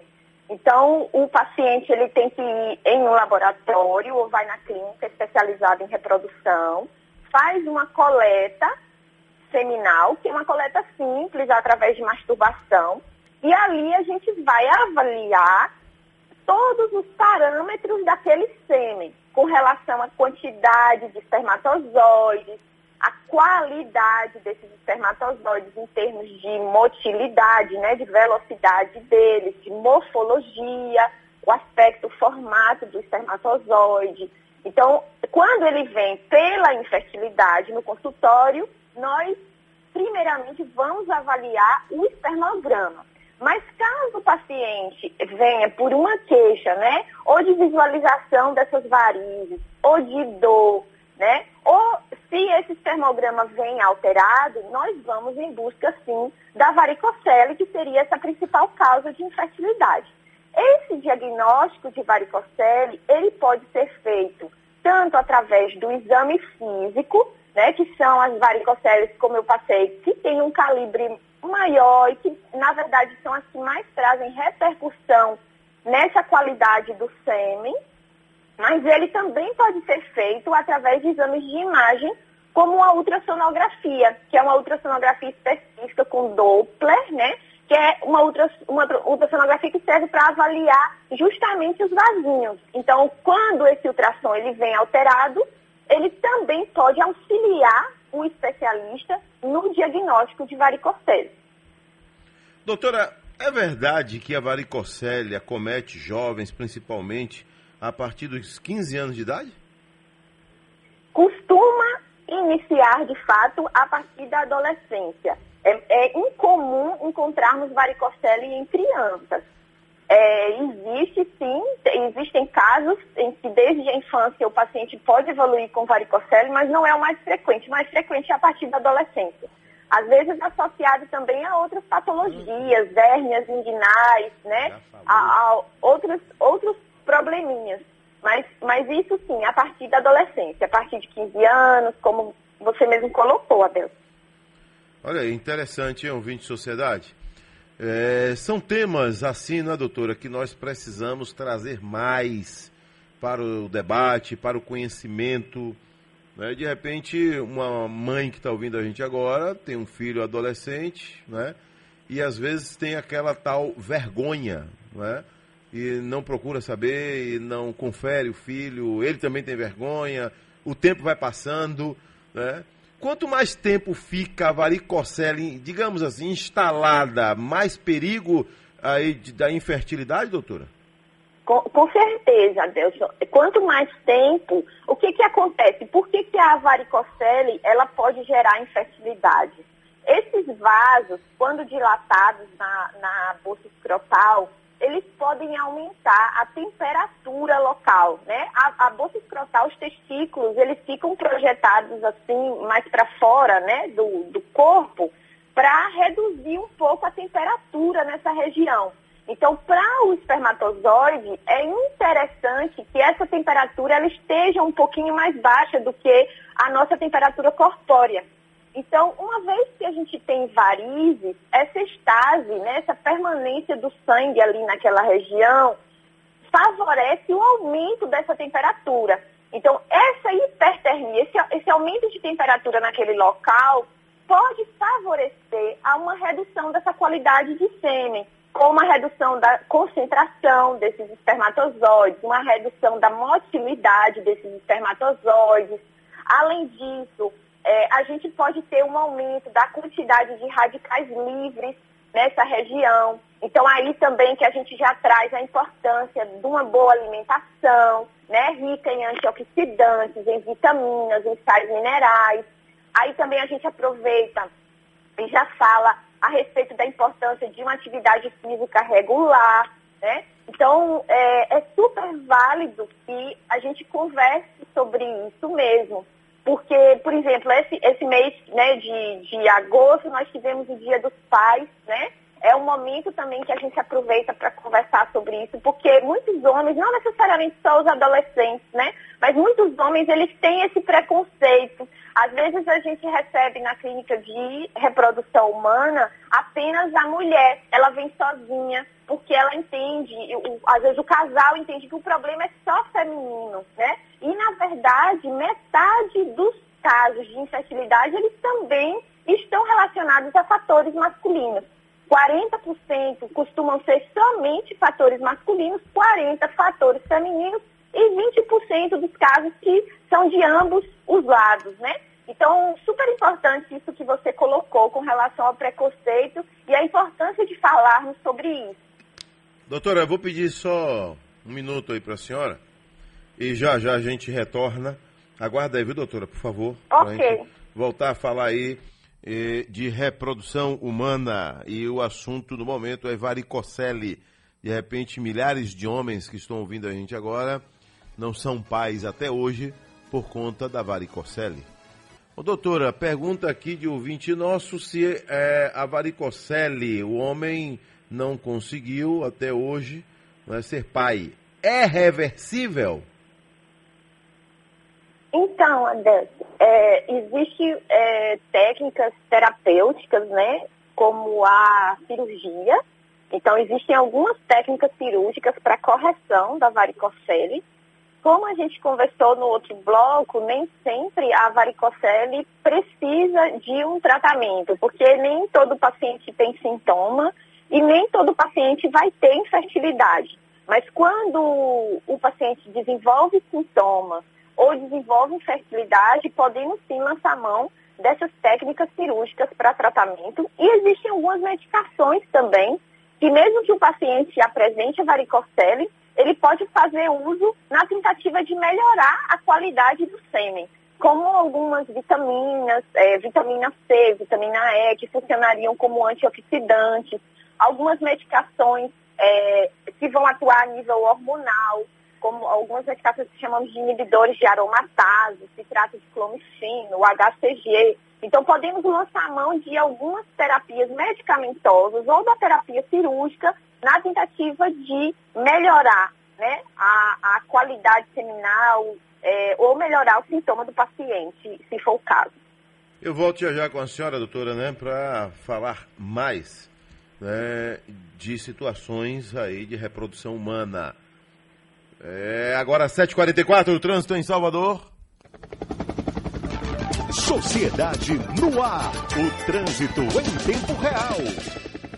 Adelson, estou acompanhando a movimentação agora na região da Feira de São Joaquim. Tem congestionamento, isso porque, além da movimentação na Feira de São Joaquim, tem sinaleiras intermitentes ali, piscando no amarelo, o que acaba dificultando um pouco a passagem dos motoristas por ali, trânsito bem carregado ali. A São Martim também tem pontos de congestionamento, pontos de alagamento pela capital baiana também. Luiz Tarquini, passe com bastante atenção, isso reflexo de chuva. E você que vai pegar agora a BR-324, vai para o interior do estado, você vai encontrar trânsito carregado em Águas Claras. No sentido Salvador, fica lento na passagem pela estação Pirajá. Mais cedo, teve uma carreta que acabou batendo em um poste na Leomar Baleiro, deixa trânsito bem carregado. Outro ponto com congestionamento agora é na 29 de março, no acesso a Cajazeiras, no acesso à via regional e a via regional no acesso à BR também apresenta trânsito bem difícil nesta manhã.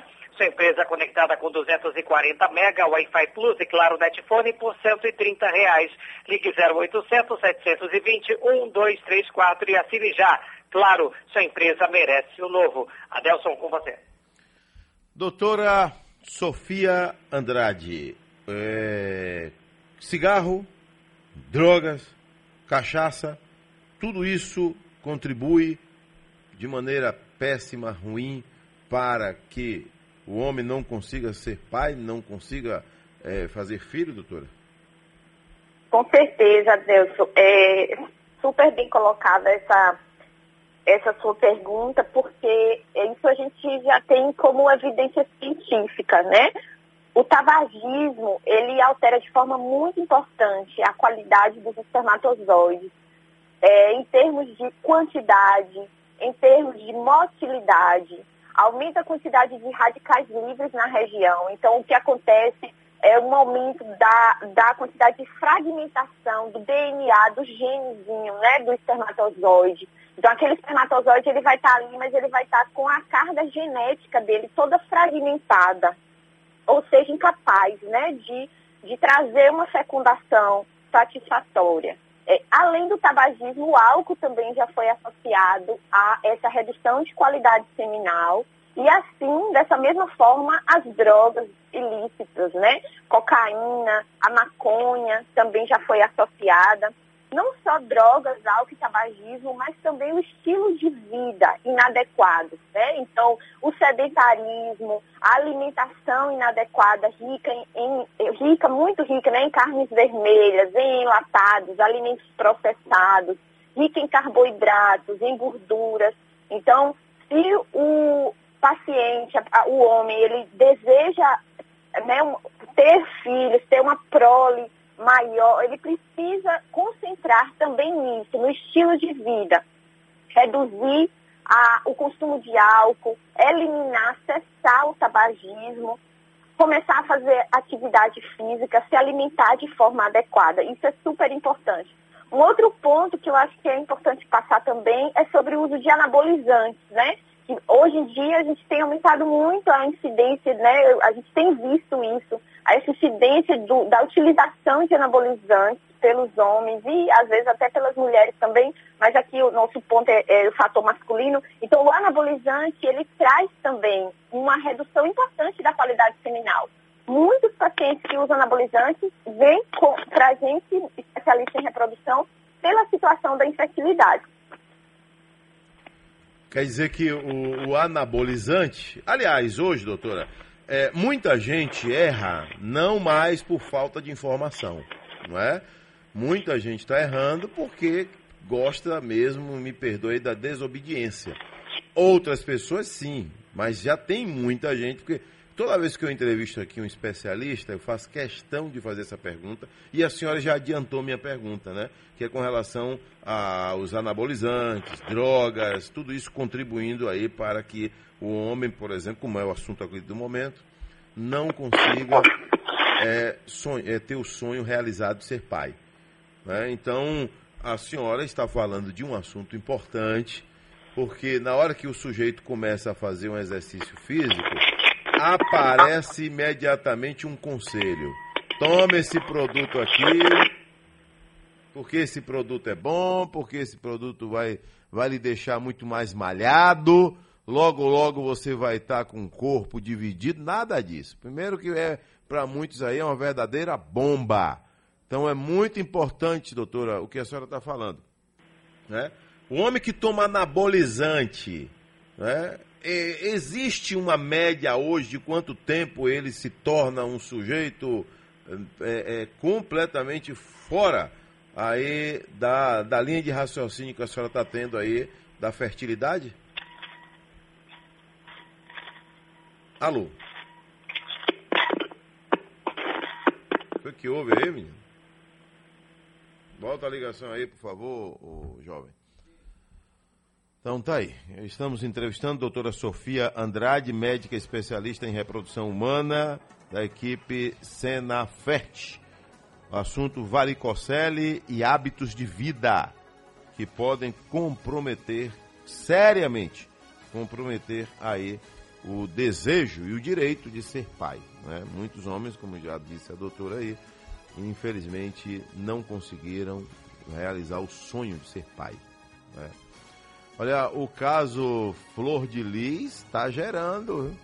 Deputados se reúnem para definir o futuro da deputada. Viu? Lá em Brasília. Tá andando, o cerco está se fechando, viu? O cerco está fechando aí. Doutora, por favor, aí pra gente finalizar, voltou aí o contato com a doutora eh, Sofia Andrade. Então, a senhora ouviu a minha pergunta, não foi, doutora? Ouvi, ouvi sim.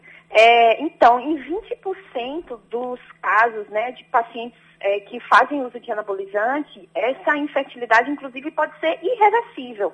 Então, em alguns casos, nós conseguimos solicitar a suspensão do uso do, do anabolizante, da medicação hormonal, e o paciente consegue reverter, ter uma melhora ao longo dos meses, né, com, com o uso de algumas vitaminas, de algumas, medica- algumas terapias medicamentosas, ele consegue reverter isso, mas em 20% isso é irreversível. Então, essa associação, de fato, de virilidade e fertilidade, isso, isso não combina muito bem, não. Né? A utilização de testosterona com o objetivo de trazer uma melhora da fertilidade, de fato, é, isso precisa ser revisto, né? Porque, de fato, como você colocou, as pessoas às vezes oferecem assim de forma aleatória, né? O amigo está usando, aí eu também vou usar. E às vezes chega para a gente, especialista, já com uma situação como essa irreversível. Então, muito cuidado é, com essa utilização de anabolizantes, de, de testosterona, sem dúvida. Pronto, tá aí, né? Dicas importantes, né? Ô, doutora, é, a Senafert fica onde? O, o Senafet fica na Ademar de Barros. É um centro, né? É, fica Então, em frente ao é um- campus da um UFBA. Senafert. É um centro de reprodução humana. Hum. E lá tem, tem convênios? É só. É, é pelo SUS também? Como é que é? Não, é uma, uma clínica particular de Particular. atendimento em reprodução humana. Lá nós oferecemos todos os serviços para tratamento em reprodução humana, tanto de baixa complexidade quanto de alta complexidade, como a fertilização in vitro. E nesses casos, né, de pacientes com fatores masculinos, também oferecemos as terapias adequadas, né, em conjunto com o urologista que, que trabalha conosco, né, nesse, nesse olhar multidisciplinar. Então, quando é necessário algum procedimento em urologia, ele também é feito lá dentro do serviço. Me chamou a atenção mais uma vez, doutora, quando a senhora falou aí que muitos homens com necessidade aí de visitar de ao, ao consultório médico não vão. E, de Sim. repente o cara não vai, quem vai é a mulher. O problema está nele e é a mulher que vai. Exatamente. Ainda Precisa convivemos com esse tipo de, de situação, né, doutora? Exato, precisa sempre uma consulta de casal, né, para que possamos avaliar ambos os lados, ambos os, fato- os- os fatores. Ah, vamos pedir exames tanto para a mulher, exames de investigação, quanto para o homem também, como espermograma, como eu falei, sorologias, né, que seriam as, a investigação de infecções sexualmente transmissíveis, que não comentamos, mas também são causadoras de infertilidade. Então, é, é super importante que o casal vá até mesmo para que um possa ajudar o outro, né, durante esse tratamento, para realizar o sonho, né, de, de ser pai, de ser mãe, de constituir um- uma família. E a senhora falou de um assunto muito importante. Geralmente, quando o casal não consegue o sonho é, de ter o filho, a mulher que primeiro leva a culpa. É, Exato. Ah, é porque ela não pode, é porque está com medo da idade, é porque deixou, é, priorizou a faculdade, priorizou emprego, né? mas não é bem assim. Em muitas situações, a culpa, não vou dizer culpa, né? mas o problema a ser resolvido está no homem, né, doutora? Tá no homem. Exato. É, Como eu coloquei, né, é, 40% das causas de infertilidade, elas são masculinas, 40% são femininas e 20% de ambos. Então, se a gente for observar, metade, né, dos Tá bem casos de igual, né? Tá bem parecido, né? Exatamente. Tá- É, é- metade, seria 50-50, né? Metade dos casos são de causas masculinas e, e muitas vezes tratáveis, né? Então, super importante ter essa visão enquanto casal para que a gente possa otimizar o resultado, melhorar o resultado. Sem dúvida. Muito boa a sua participação aqui, viu, doutora? Eu que agradeço. Parabéns. Obrigada. Consegue passar a informação de uma maneira muito direta, simples, né? Usando aí a necessidade, há essa necessidade, né? De o médico passar para o público de uma maneira que o público entenda. E foi muito legal a sua participação. Obrigado, viu, doutora? Muito obrigada, Delson. Um bom dia para você Um e para todos os ouvintes. Agora na Bahia, preste atenção, Baianão Móveis está com você. Lembre-se, Baianão Móveis não te abandonou quando a pandemia surgiu. Muita gente abandonou seu cliente, foi, muitos abandonaram. O Baianão teve que fechar as lojas, mas implantou logo em seguida um sistema que você podia fazer sua compra e receber o produto, só pagar na chegada, sabe disso? É, nós temos alguns colegas que fizeram isso. Né? Teve uma colega, por exemplo, que comprou uma sanduicheira, ficou muito feliz. Sabe por quê? Porque a sanduicheira chegou, ela conferiu e passou o cartão e pagou. Olha que interessante, né? Não pagou antes, nada disso. Primeiro chegou, ela conferiu, estava tudo bonito, ficou encantada. tá- Só faltou é, esquecer de, de pagar por, por tanta alegria que ficou. Então, Baianão Móveis não abandonou você hora nenhuma. E agora as lojas reabertas com todos os protocolos do Poder Municipal e também internamente. Então, Baianão Móveis está com você e com sua família. Alô, seu Valera! Tá tudo bem, seu Valera? Primeiro de setembro, agosto Ô, já mexe- foi. Olha, já tem uma preocupação aí, sabe qual é? São Feriadão de segunda-feira. Ah, esse daí o governo não pode impedir não, viu? Porque isso aí é federal. Você sabe que ó, 200 mil automóveis foram para o litoral paulista só no final de semana passada. e Ah, a é? previsão agora é para meio milhão mesmo. Hum. Eles gostam de, de festa também, é? Você não viu o Baitaba? Você Não, viu então, o então- Baitaba? então não é só a Bahia que gosta de festa, né? Não. Ah, certo. Tá bom. Posso lhe contar uma coisa? Hum, diga. Eu, quando eu conheci Sheila, Karina, eu fui a Cruz das Almas, né? Terra, aquela ma- mamãe morava lá, e o pai dela. Enfim. Aí, uma roda lá de pessoas da sociedade. Seu Valera, sabe qual é o melhor prefeito que teve aqui? Não, não tem ideia, não. Doutor Jean. Ele fez algum hospital, fez estrada boa. Não, não, não. Foi o único que trouxe chiclete com banana aqui. Pronto. Pronto. Aí é o melhor. A prefeita de Ubaitaba, mano, rapaz, fez um verdadeiro carnaval. Eu já entrevistei aqui. Hein? É, o que acontece que vai. Já está existindo. Ah. É, ah, mas as convenções precisam acontecer de maneira virtual. Nada disso. Hum. Tá tendo um monte de convenção aí, é, é, a turma botando a cara. Pois é. É. Mas a previsão... Eu quero saber o seguinte: a eleição vai ter biometria? Não. Não. Mas tem um detalhe: vai ter que higienizar. Varela entrou para votar, tem que higienizar a, a- a- a- urna, não é isso? Vai ter um caminhão-tanque na porta Vai de ter- é, cada zona. De cada zona um caminhão tanque com álcool gel. Álcool gel, meu irmão. Aí, espera limpar. Aí É. chega Adelso Carvalho para votar. Votou, limpa as mãos, votou, sai, limpa tudo de novo. Que hora vai acabar a eleição? Pois é. A, a votação, melhor dizendo, a votação. Ontem, como faço todo dia, estava ali vendo, duas coisas me chamaram a atenção. Primeiro, as filas. Isso. Rapaz. É porque o Brasil é o país do recadastramento. Não, e Salvador é o país da é a cidade da fila. A capital mundial da fila. Da fila. A outra coisa que me chamou a atenção. Você falou. Sabe o que foi? Diga aí. Loteamento de postos de saúde. Ah, ha, ha, ha. Ah, viu, que eu, ha, ha. viu que eu lhe ouço todo dia? Ah. Ó, o prefeito da Semineto tem um recado aí pra você. ó. É.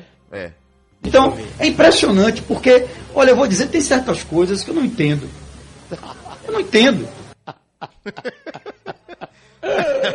É fácil entender, prefeito. É. Você sabia que ele vai criar novos bairros a partir de hoje? É? É. Vai anunciar a, a, Eu soube. a criação de novos bairros. Não sei, ele, ele me disseram, né? Tá usando óculos agora, viu? Você sabe, né? A Semineto tá usando óculos. Uma pessoa que estava lá em Praia do Forte Hã? viu ele de bicicleta, Sério? máscara e óculos pedalando. Disfarça bem, né? De bicicleta, de óculos, de máscara. É. Não sei, ele precisa confirmar se é ele. Porque as pessoas. É uma pessoa parecida, né? É, po- podem confundir. Confundir. Hoje tá Ah, todo mundo mascarado. Guarajuba já teve deputado que gostava de ficar passeando lá de quadriciclo. Oh. Lembra? É, lembra? Adorava. Adorava passear de quadriciclo. Meu Deus do céu. Mas olha, Delson, você sabe que agora a previsão do tempo e o sismógrafo vão instalar sismógrafo Exatamente. Na região. Você sabe o que disse o, o secretário do Meio Ambiente do Estado ontem aqui na Rádio Sociedade? Diz o quê? Anote aí. Você tem que anotar, não esquecer. Está registrado nos anais dos sismógrafos do mundo inteiro que em 1889 a terra tremeu em Amargosa. Mas o, o geólogo que eu entrevistei aqui e ontem na TV, Eu vi. o Shoa, ele fala desse tema também. Né? Que é, ontem é, colocaram para entrevistar um cidadão um profissional do Rio Grande do Norte. Isso é, entre ele Isso, e o isso. baiano, vamos botar o baiano que conhece tudo da Bahia e conhece. E ele explicou o porquê que o recôncavo tem esse. Tem, tem, Fenômeno. tem- é esse fenômeno. É, Entendeu? É verdade. Então nós, nós temos grandes profissionais aqui para falar desse assunto. né? Eu vi. Mas pelo Agora menos tem uma tá notícia boa lá. hoje. Tem uma notícia boa hoje. Tem uma notícia boa. Diga, diga. Caixa libera saques e transferências de novas parcelas para 4 milhões de Opa! brasileiros hoje. Hoje, terça-feira, viu? Essa é a boa mesmo. Essa é a ótima. Agora, Bolsonaro diz que o rombo pro ano que vem já está em 230 bilhões. Mas é, meu amigo. Mas a realidade é essa. Eita. O, o- o país fabrica dinheiro? Pode fabricar, mas esse dinheiro vai ter um Aliás, custo. a nota de 200 já vai circular amanhã. Dizem que em Feira de Santana já tem há três meses. Dizem não, mandaram uma pra mim. É, né? É, Feira lá do Santana. Feiraguai. É. Já tem há três meses lá. Mas, viu, eu lhe vejo todo dia, viu, meu irmão? Valeu, seu Valéria. Deus lhe abençoe. Valeu.